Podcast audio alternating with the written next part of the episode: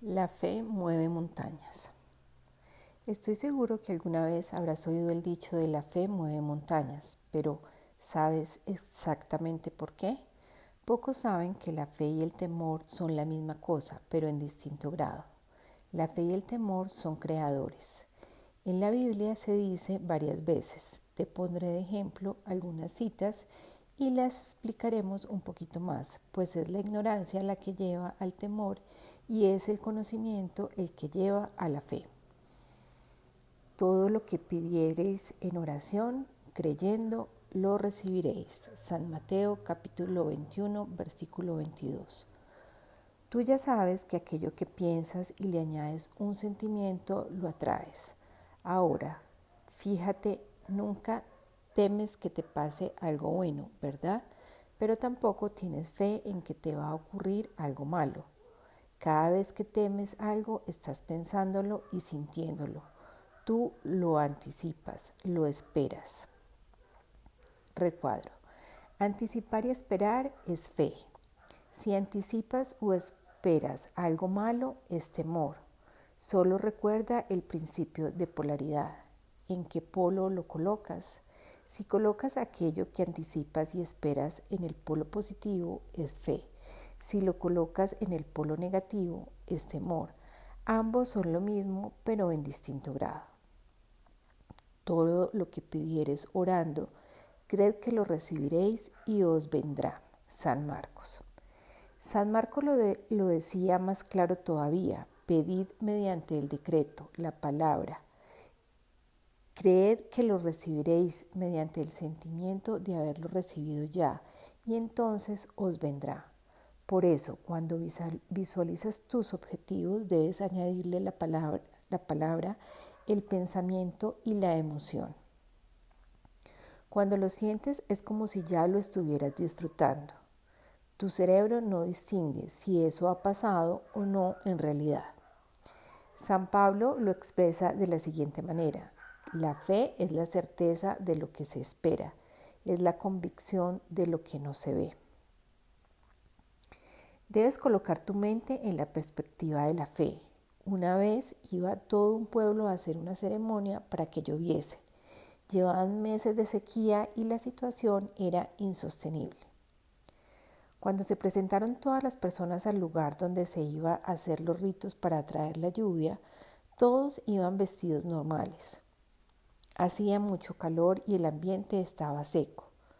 Todos fueron vestidos como solían hacerlo normalmente. Solo un niño pequeño se presentó con un paraguas.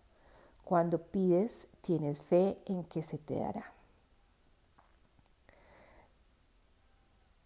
El único que tenía fe era ese niño de todo el pueblo. Nadie veía todavía la lluvia, pero nadie esperaba la lluvia. De otro modo hubieran hecho como el niño pequeño. La fe es la certeza de lo que se espera. Debes actuar como si ello ya estuviera pasando.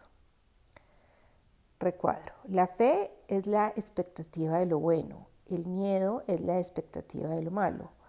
Ambas fuerzas son creadoras. ¿Presentiste aquello que te iba a suceder? ¿Lo presentiste? Claro, tú lo has dicho, porque aquello que pensemos y le demos emoción, lo creamos. Porque a veces no sucede como uno quiere. Cuando pides, el universo necesita reestructurarse. Tu vida actual seguía unos parámetros determinados. Recuerda que todo obedece a unas causas, a unas leyes, pero tu nueva visión requiere de algunos ajustes. Por eso a veces durante el camino ves ocurrir cosas que no esperabas. Te explicaré esto con un ejemplo. Imagínate que vas andando y ves unas hormigas pensando por delante, pasando por delante de ti. están haciendo su vida, cargando con alimentos para llevar a su guarida y poder alimentar a toda la colonia. Sin embargo, desde tu perspectiva ves algo que la hormiga no ve. Más adelante hay una carretera por donde pasan coches a mucha velocidad. Si alguien por ese camino acabaran si van por ese camino, terminarán todas aplastadas. Ellas no lo, no lo ven y tienen mucha seguridad en que ese camino les llevará a su destino. Sin embargo, tú desde tu vista de un plano superior ves que el camino que ellas han elegido les llevará a una muerte segura. Así que miras a los lados y ves que más adelante, a unos pocos metros, hay un puente por el cual podrían pasar y estarían fuera de peligro. Solo se tienen que desviar unos metros. Decides entonces ayudarlas y colocas un tronco delante de ellas que les impide el paso y las obligue a desviarse para pasar por el puente. Las hormigas no entienden nada. Desde su punto de vista, ellas tienen un sueño, llevar el alimento a su hogar. Y alguna fuerza extraña en la naturaleza está impidiendo que eso suceda. Empiezan a maldecir y se enfadan muchísimo. Algunas se rinden y desisten de acabar con su cometido. Algunas otras se obstinan con que ese es el camino correcto y tratan por todos los medios escalar el tronco y cuando lo consiguen son aplazadas por los coches. Solo algunas aceptan el cambio. Se desvían, pasan por el puente y consiguen llegar a su objetivo sanas y salvas. Recuadro, muchas veces durante el camino renuncias a tus sueños porque las cosas no suceden como tú esperas. Recuerda que la fe es la convicción de lo que se ve, no tienes que verlo, solo tienes que pensarlo y sentirlo, y entonces luego lo verás. La mayoría de las personas necesitan ver para creer. Esas son el tipo de personas que les pasa la vida y no han entendido nada, solo culpan a las circunstancias de su mala suerte. Pero las personas que entienden cómo funciona el mundo saben que deben creer para poder ver son personas como Albert Einstein, Alba Edison, Henry Ford, Galileo Galilei, Rockefeller, María Teresa de Calcuta, Madre Teresa de Calcuta, Gandhi, Platón, Martin Luther King, etc. Son personas que tuvieron una visión y la llevaron a cabo aún sin saber cómo podrían hacerlo. Solo tenían fe. Gracias a la fe, hoy tenemos ordenadores, podemos volar de un lado al otro del mundo, podemos navegar por los océanos con barcos de metal y podemos ver la televisión cada día por personas que fueron visionarios, vieron en sus mentes algo que aún no existía, pero siguieron en proceso de creer y ver, no el de ver y creer. ¿Qué tipo de persona te comprometes a ser? Toma conciencia de que continuamente estás teniendo un diálogo con el universo que nos rodea, con la matriz de vida, la inteligencia infinita, Dios o como quieras llamarle, y que todo lo que ves acontecer en tu vida de alguna manera u otra, eres el responsable de ello. Que tu, que tu matrimonio, tu divorcio, tus deudas, tu riqueza, tu felicidad o tu tristeza, todo es un reflejo de lo que ocurre en tu interior. La vida es un espejo que refleja en lo exterior lo que ocurre en tu interior. Refleja en lo material lo que ocurre en lo espiritual.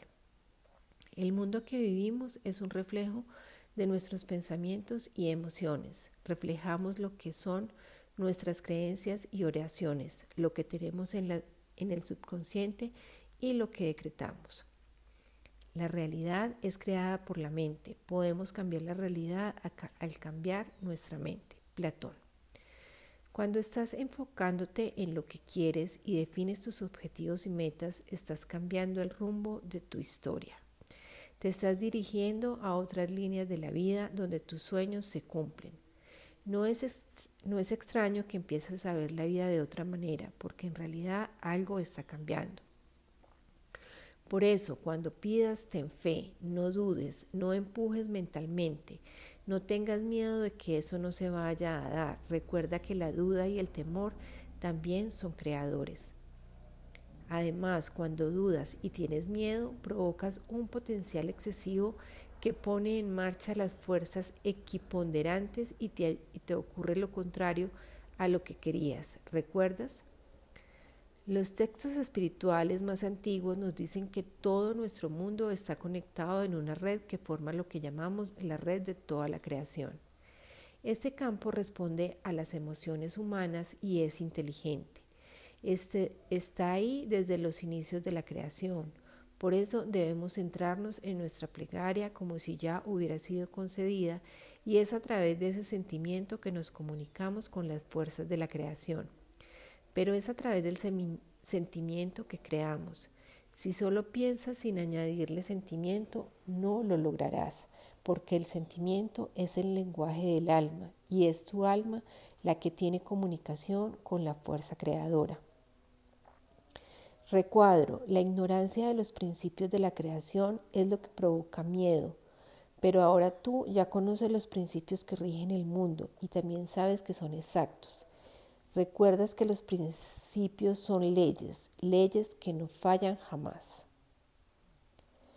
Si fueras un aborigen australiano que nunca ha visto la civilización y te llevaran a la ciudad, estarías muy asustado. No entenderías por qué puedes subirte a un coche y que éste comience a andar y poder desplazarte distancias tan grandes en tan poquito tiempo. Tampoco entenderías qué es la televisión y por qué podemos hablar con otras personas por teléfonos sin ni siquiera verlas. Lo mismo les ocurre a las personas cuando ignoran el por qué ocurre lo que ocurre y cuáles son las causas que originan sus resultados. Pero una vez aprendes que todo se rige por unas leyes naturales y que si las estudias y las entiendes puedes utilizarlas a tu favor, entonces pasas del miedo y la incertidumbre a la fe y al conocimiento. No tendrás otros dioses delante de mí. Las primeras palabras de los diez mandamientos fueron, yo soy Jehová, tu Dios, no tendrás otros dioses delante de mí, no harás para ti escultura ni semejanza alguna de lo que esté arriba en el cielo, ni abajo en la tierra, ni de lo que esté en las aguas, ni de bajo tierra. No te incluirás a ellas, ni les darás culto. Como casi todo fue mal interpretado. Lo que se refería es no crearás imágenes falsas, imágenes mentales. No crearás imágenes mentales falsas a la verdad, que luego se convierten en cosas, esas imágenes que se convierten en dioses creadores. Esas imágenes mentales falsas son el miedo, la enfermedad, el dolor, el sufrimiento, la mala suerte, el peligro, los virus, los celos, los accidentes, la traición, el dinero y todo aquello que tenemos que soportar, lo que no podemos vivir sin ellos, etc. Todo aquello que nos da miedo es un ídolo, es un Dios en potencia que creará su correspondiente en el plano físico porque el miedo es un estado mental. Si por ejemplo vas a un experto en un campo y él te dice que eres un caso perdido, estás creando un falso Dios. Toma sus palabras como verdades y te das por perdido. Por ejemplo, los médicos te ponen la etiqueta de enfermo, lo crees y ya estás perdido. Un profesor te dice que tu hijo está por debajo de la media, lo crees y tu hijo estará toda la vida por debajo de la media, limitándose en las posibilidades reales que tiene.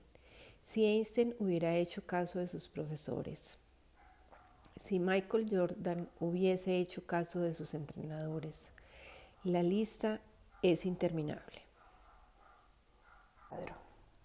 Conclusión. Cree en un único Dios, en el universo, y tú eres una parte de Él con sus mismos poderes proporcionales. Él y tú sois uno. Recuerda que uno con Dios es mayoría. Acepta este hecho y ten fe. Pide y se te dará. No llevar a la práctica esta filosofía significa no creer en ella, porque nosotros actuamos según nuestras creencias. El hecho de conocerla y no utilizarla es todavía peor que no conocerla, porque se te ha permitido vislumbrar un gran secreto guardado durante siglos, Recuerda que en el capítulo llamado Manual de Uso te indiqué que la peor postura de todas es fingir que estás jugando. Engañarse a uno mismo es la peor situación de todas. Muchas personas dicen, yo creo en esto, pero sé que a veces no lo hago. Si crees de verdad en esto, lo harás porque sabes lo que te estás jugando. Es tu vida y solo tienes una ahora. Si no crees, seguirás buscando libros y más libros y seguirás en tu torre de Babel confuso y con miedo. Cuando pasas de la ignorancia al conocimiento, entonces aumentas tu visión, te ves más capaz, empiezas a desempolvar, tus sueños y a moverte en la dirección de ellos. De hecho, tus creencias actuales están basadas en tus condicionamientos basados en tus experiencias.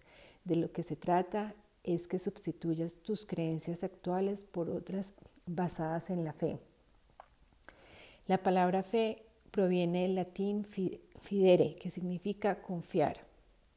Se define como creencia firme en algo de lo que no hay pruebas. Pues bien, tus sueños no tienen pruebas, todavía no se han cumplido y jamás lo harán a menos que tengas creencias de fe, es decir, que creas que se cumplirán a pesar de que todavía no tengas prueba de ello. Todo este libro se basa en la construcción de las suficientes pruebas para que puedas sustentar la creencia de que tu cambio es posible y de que el día es hoy. Como ya sabes, nuestro proceso de creación es creencias, pensamientos, palabras, emociones, acciones, resultados. Ahora, el punto está en que para que una creencia sea firme, debes pensarla en tu mente y sentirla en tu corazón. O dicho de otra manera, debe haber un acuerdo mente-alma. Entonces, la creencia, ¿qué es realmente? Recuadro, la creencia es el lenguaje del universo que determina tu vibración, la cual se comunica con Dios, la sustancia universal, la inteligencia infinita o quien quiera que quieras tú que está creando todo lo que ves con tu ayuda. Es nuestro modelo del mundo, las gafas con las que percibimos la realidad y determinan nuestro enfoque. Es la que nos ayuda a atribuirle un significado a todo lo que nos acontece. Es nuestra herramienta de cambio para lograr salir de situaciones indeseables, enfermedades, pobreza o cualquier cosa que esté afectando a nuestra vida. Tal y como te comentaba, los científicos están de acuerdo en que el universo está unido por una fuerza, una energía, lo que algunos llaman matriz divinas, otros sustancia universal, otro inteligencia infinita. Todo, todo, todo está unido. Nosotros estamos unidos a todo y la manera de afectar a esa sustancia, a esa matriz, es a través de nuestras creencias. Por ello, nuestras creencias definen el mundo. Albert Einstein decía, la, naturaleza solo nos enseña la cola del león. No me cabe duda que la cola de un león, que es la cola de un león, aunque éste no pueda revelarse de una vez debido a su enorme tamaño. Cada una de las porciones de este universo contiene en sí mismo la esencia de su totalidad, o lo que decía la Biblia, estamos hechos a imagen y semejanza del Creador.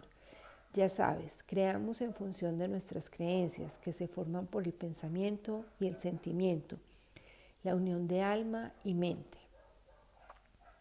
Ley de la expansión, ley de la contracción. Cuando elevas tu energía y tus pensamientos son positivos, expandes tu vibración y te vuelves mucho más magnético. Sin embargo, cuando tu energía es baja y tus pensamientos y emociones negativas tu vibración se contrae y pierdes magnetismo. Cuando operas desde el miedo, trabajas con la ley de la contracción. Cuando operas con el amor, trabajas con la ley de la expansión. Tienes que enfocarte en la expansión. Ley de la expansión. Energía de alta vibración, unidad sintiéndote consistentemente amado y apoyado por el universo entero hablando palabras positivas de alegría y confianza, disfrutando de pensamientos empoderadores e inspirados, gratitud, alegría, amor, risa, música, cantar y bailar, siendo creativo, entusiasmado, sintiéndote libre, coraje, perdón, elogiar, sentirte triunfante, amarte a ti mismo, sentirte confiado, donar, permitirte a ti mismo recibir amor, hacer lo que amas y expresar tus talentos, comer alimentos saludables, masajes, despertar la conciencia tomando acción, decir afirmaciones positivas, enfocarse en lo que se quiere, siempre sentirse amado y bendecido, amar, celebrar y agradecer la vida. Concentra tus energías en elevar tu vibración y esta te llevará directo a la quinta dimensión, donde tus sueños se reúnen contigo. Ya no vas a tener que buscar tus sueños, ellos te buscarán a ti y te encontrarán. Energía de contracción, vibración baja, separación, sentirte sin amor, solo y juzgando, enfocándote en la distorsión del mundo físico, hablando y pensando consistentemente en palabras negativas, miedo, preocupación, no haciendo lo que amas, sentirte víctima, abandonado, sentirte necesitado, sentirte culpable, apego, posesión por las cosas y personas, excitación, nerviosismo, celos, crítica, envidia, remordimiento, ira, frustración. No amarte a ti mismo, no permitirte recibir amor, confusión, tristeza, soledad, duda, preocupación, falta de acción, falta de tiempo y revolucionado. Consumir alimentos demasiado cocinados, comida rápida, creer en un Dios castigador, enfocarse más en uno mismo que en el poder superior, sentirse probando las cosas, falta de fe y siempre buscando la lección sentir, sentirse cautivado por el reflejo del espejo. Concéntrate en la expansión. O estás viviendo tus sueños o estás viviendo tus miedos. ¿Dónde te encuentras tú? Tarde o temprano vas a tener que elegir entre la fe o el temor. Y cada uno de estos caminos te llevará a un lugar. ¿Cuál eliges tú?